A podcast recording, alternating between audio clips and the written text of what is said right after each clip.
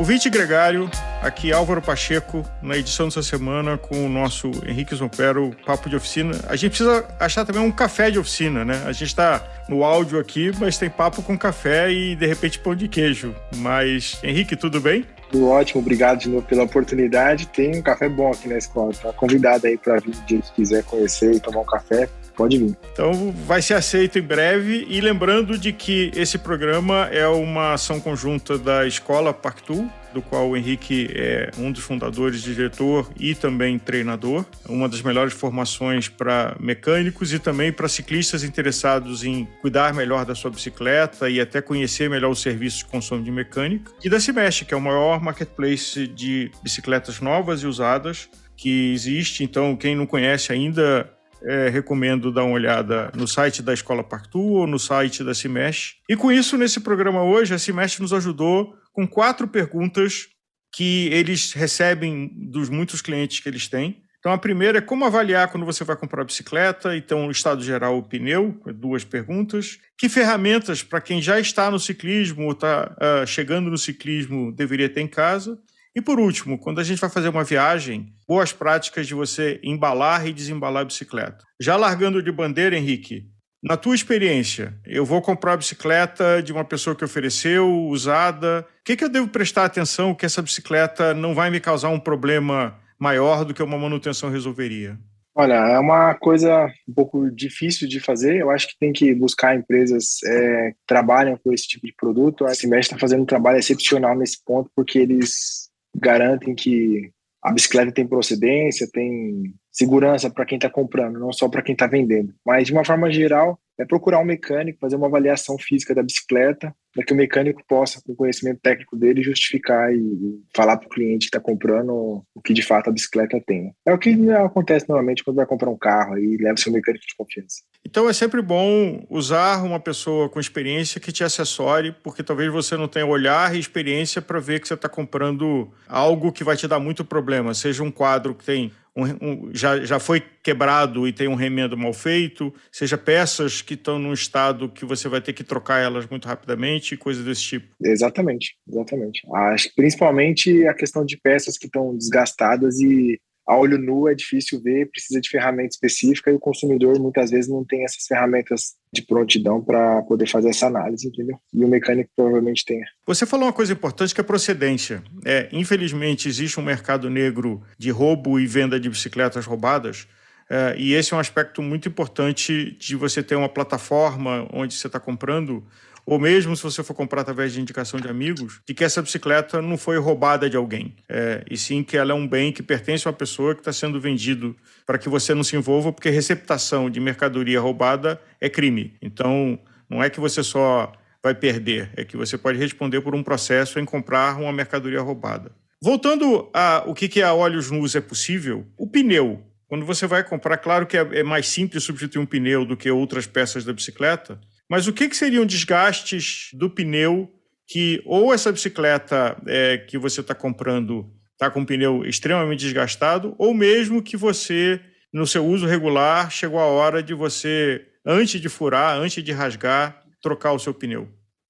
Normalmente o pessoal que comercializa bicicleta usada, é aquela bicicleta fica guardada no, na garagem do prédio, né? E essas bicicletas, às vezes, muitas muitas delas não têm um desgaste de fato das peças. Existe um desgaste natural, degradação natural, né? Você olha o pneu, se ele tiver trincado, rachado, ressecado demais, pergunta para a pessoa quanto tempo a bicicleta ficou parada na garagem ou no lugar que estava, porque isso vai influenciar não só no pneu, mas também em câmera, fita de aro, válvula, é lubrificação de forma geral. Então isso tudo vai ter que ser levado em consideração.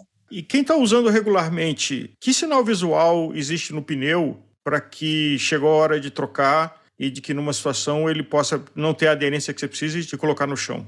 Ah, o pneu tem um indicador de desgaste, né, chama TWI. Então, por esse indicador de desgaste, que é a mesma tecnologia utilizada em automóvel, é uma regulamentação mundial, então ela tem que estar presente em todos os pneus que são certificados, né? É, o Imetro é muito rígido nisso no Brasil, é, então o TWI eu acho que é o melhor indicador de desgaste aí para pneu. O, o, TWI é você olhar as ranhuras, que no caso da bicicleta, elas é, podem até nem existir, né? Um pneu sem ranhura de bicicleta, não necessariamente, diferente de pneu de carro, significa que ele não tem aderência. É, mas o TWI uhum. seria a, as ranhuras, de que ele fica careca, digamos assim. Isso, ele fica careca, e não necessariamente careca ao extremo de ficar liso, né? Ele fica.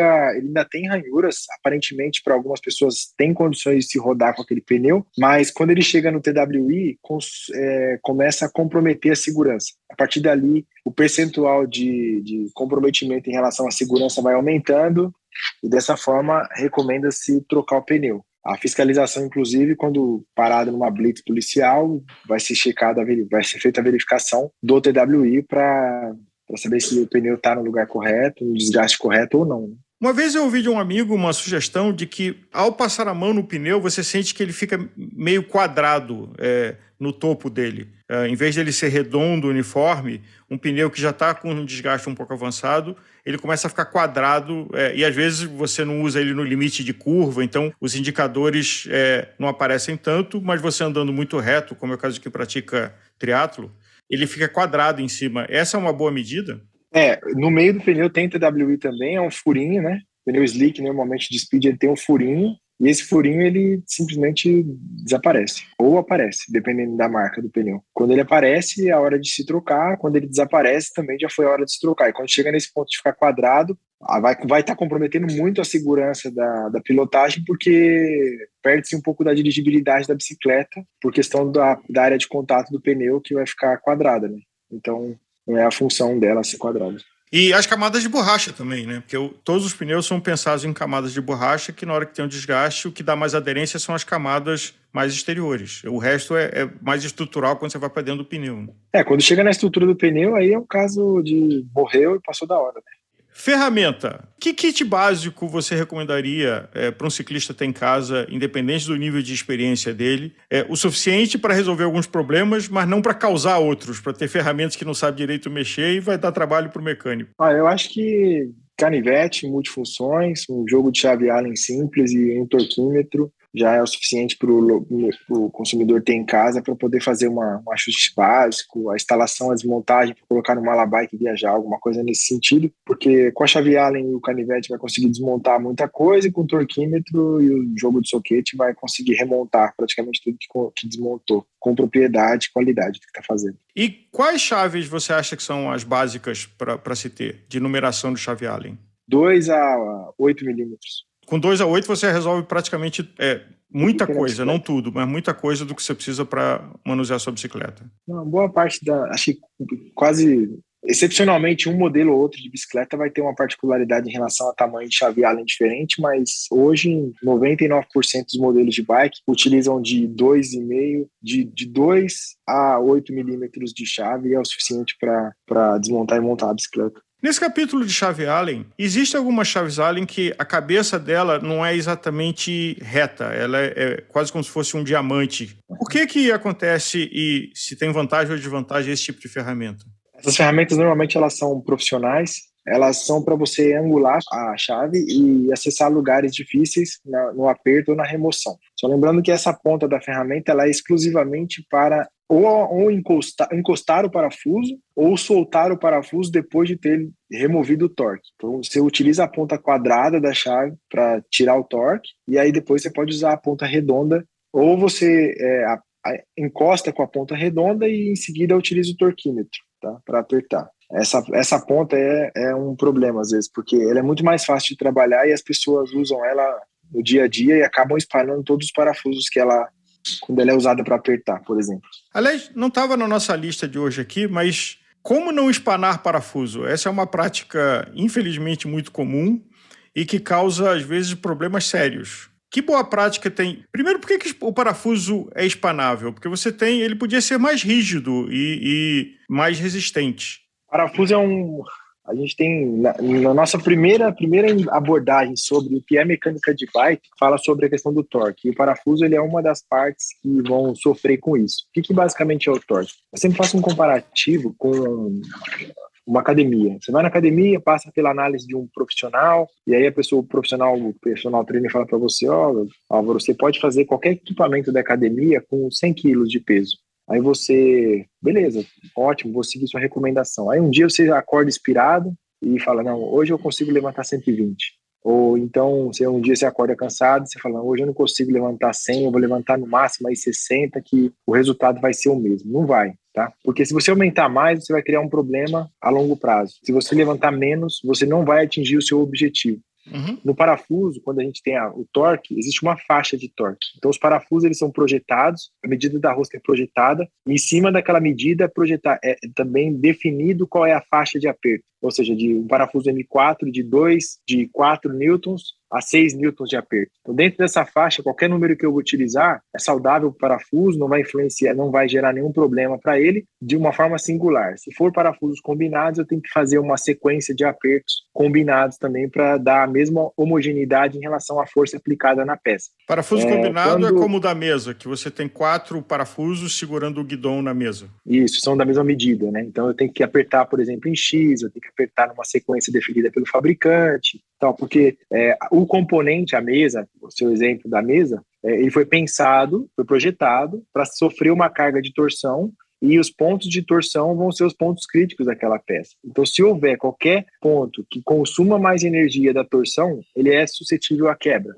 Então, por exemplo, quebrou o parafuso de uma mesa, espanou o parafuso, o recomendado não é aumentar o furo da mesa, não é colocar um parafuso de outro material, é substituir a mesa. Agora, voltando à, à, boa prática de manusear parafuso, porque a gente entrou nessa conversa por causa da chave profissional, que ela tem uma cabeça meio de diamante e que essa, essa, essa cabeça só deve ser usada para o toque de colocar ele na posição correta, mas não de fazer o aperto. Que outras sugestões você dá e que aprendeu uh, na dinâmica da escola? Primeiro, usar a ferramenta, seja ela qual for, em boas condições. Segundo, é, utilizar torquímetro para apertar o parafuso e verificar se esse parafuso necessita ou não de lubrificação. Por que o torquímetro? É porque muita gente fala, nossa, vai olhar o preço de um torquímetro, é uma ferramenta com um custo maior, para que, que eu preciso disso? Eu tenho uma sensibilidade na minha mão quando está apertado, ou às vezes eu ouço o barulho da peça e ali está bom. É, então, o barulho da peça é sinal que ela está torcendo mais do que deveria. O torquímetro, ele é a forma física de você aplicar a força recomendada pelo fabricante, que é, é quase impossível é, a gente colocar a força recomendada de forma sensata, de forma correta, é, sem ter uma ferramenta. Né? É quase impossível. E falando em ferramenta, quando a gente vai viajar, é, seja de carro e precisa desmontar uma parte da bicicleta, ou seja despachando em ônibus, em avião, que boas práticas de desmontar e remontar uma bicicleta no Malabike? Basicamente usar a ferramenta correta, ter ferramenta de boa qualidade. Nesse caso, acho que um pouco de conhecimento técnico vai ser importante para você poder entender quais são as consequências de uma de um mal de uma má embalagem, né? Muita gente vê, a gente tem alguns casos, por exemplo, de, de pessoas que fazem triatlo que vêm aqui na escola fazer o curso com o intuito de diminuir o custo de viagem e colocar a própria bicicleta na mala. Aí quando se dá conta que tem que comprar uma série de ferramentas que não é tão simples quanto parece. A bicicleta é um pouco mais complexa do que ele acreditava que fosse. Ele acaba voltando a pagar para o mecânico porque ele vê quanto é, é valorizado é, agora o trabalho do cara que estava prestando para ele serviço de desmontar e montar né? E pode comprometer muito mais do que 200, 300 reais aí da desmontagem. E, e às vezes até é, é inviabilizar o uso. Seja, eu, eu vi a história de um outro mecânico de que num Ironman um atleta internacional uh, chegou, foi montar a própria bicicleta e montou os pedais invertidos, destruindo as roscas do pé de vela. Então, assim, esse tipo de situação custa caro consertar, se é que dá para consertar, porque talvez o pé de vela está perdido é. e ele vai ter que sair correndo, tentar comprar outro e reinstalar tudo. Né? Na maioria das vezes está perdido. Você vê, né? Um atleta que está ali em cima da bicicleta todo dia, sabe qual é o formato do, do sistema, né? Imagina isso para um consumidor que não tem o hábito de estar todo dia na bicicleta ou tem uma frequência muito grande em cima da bicicleta. É um cara que está começando agora. Eu acho que buscar o profissional para prestar o serviço adequado é sempre o melhor caminho, né? A gente, quando você está doente, você vai ao médico, o médico vai te atender, vai te passar o que você precisa. Ah, não gostei desse médico. Vai em outro, procura outra opinião. Entendeu? Até você achar alguém que fale a mesma língua que você e que entenda as suas dores e consiga te atender da melhor forma possível. Da mesma forma na bicicleta, né? Hoje a gente tem umas, algumas milhares aí de, de de mecânicos qualificados pelo Brasil, está muito mais acessível para todo mundo a informação, as pessoas estão buscando mais a compra de ferramentas corretas, valorizando esse tipo de, de serviço. Eu acho que vale a pena contratar o profissional para fazer o serviço que a gente precisa. Sem dúvida nenhuma, um profissional faz diferença, mas me ocorre uma coisa quando você está colocando a bicicleta no malabike, é, e eu queria ouvir a sua opinião e experiência, sobre proteger é, a ponta do garfo e as gancheiras traseiras. Porque na hora que você coloca no malabike, a bicicleta tem uma estrutura que é a roda que está nela.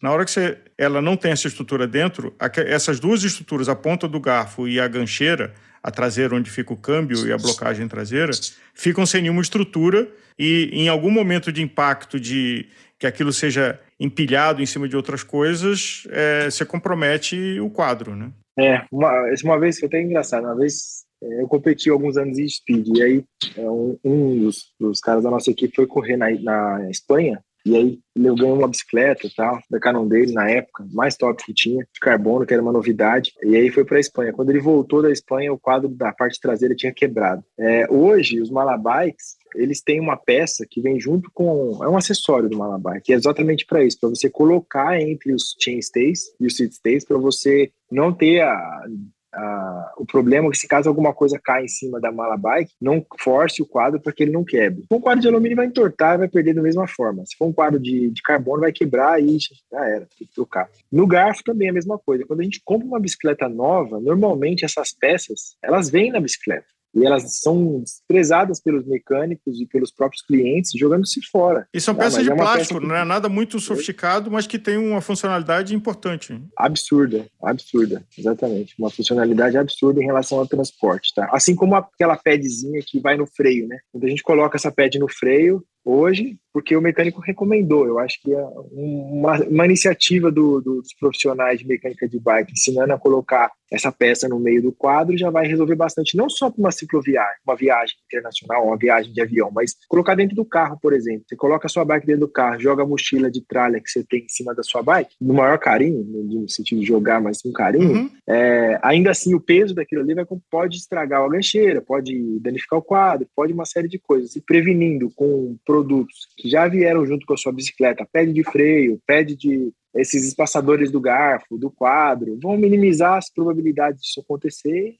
garantir que você utilize sua bike por mais tempo. O pad de freio é aquela peça de plástico no freio a disco que você coloca quando não tem uma roda. É... Isso. Qual é o risco que acontece de você não colocar essa, essa pecinha de plástico quando você tira a sua roda nas sapatas de disco? Ah, acontece o freio fechar, né? Pode acontecer do freio encostar uma pastilha na outra, e aí com o canivete multifunções, que é uma das ferramentas recomendadas aí que eu sempre recomendo, você consegue talvez, se ela tiver a função disso, você consegue fazer o retorno das pastilhas pro, dos pistões para o setup inicial e colocar a roda de volta no lugar. É importante não utilizar nenhum tipo de objeto pontiagudo para não danificar a superfície de frenagem das pastilha de freio. Henrique, obrigado. Obrigado a Semestre de ter sugerido as perguntas. Siga enviando perguntas para gente para que seja respondido aqui é, usando a experiência e conhecimento do Henrique à frente à escola. Obrigado e até semana que vem.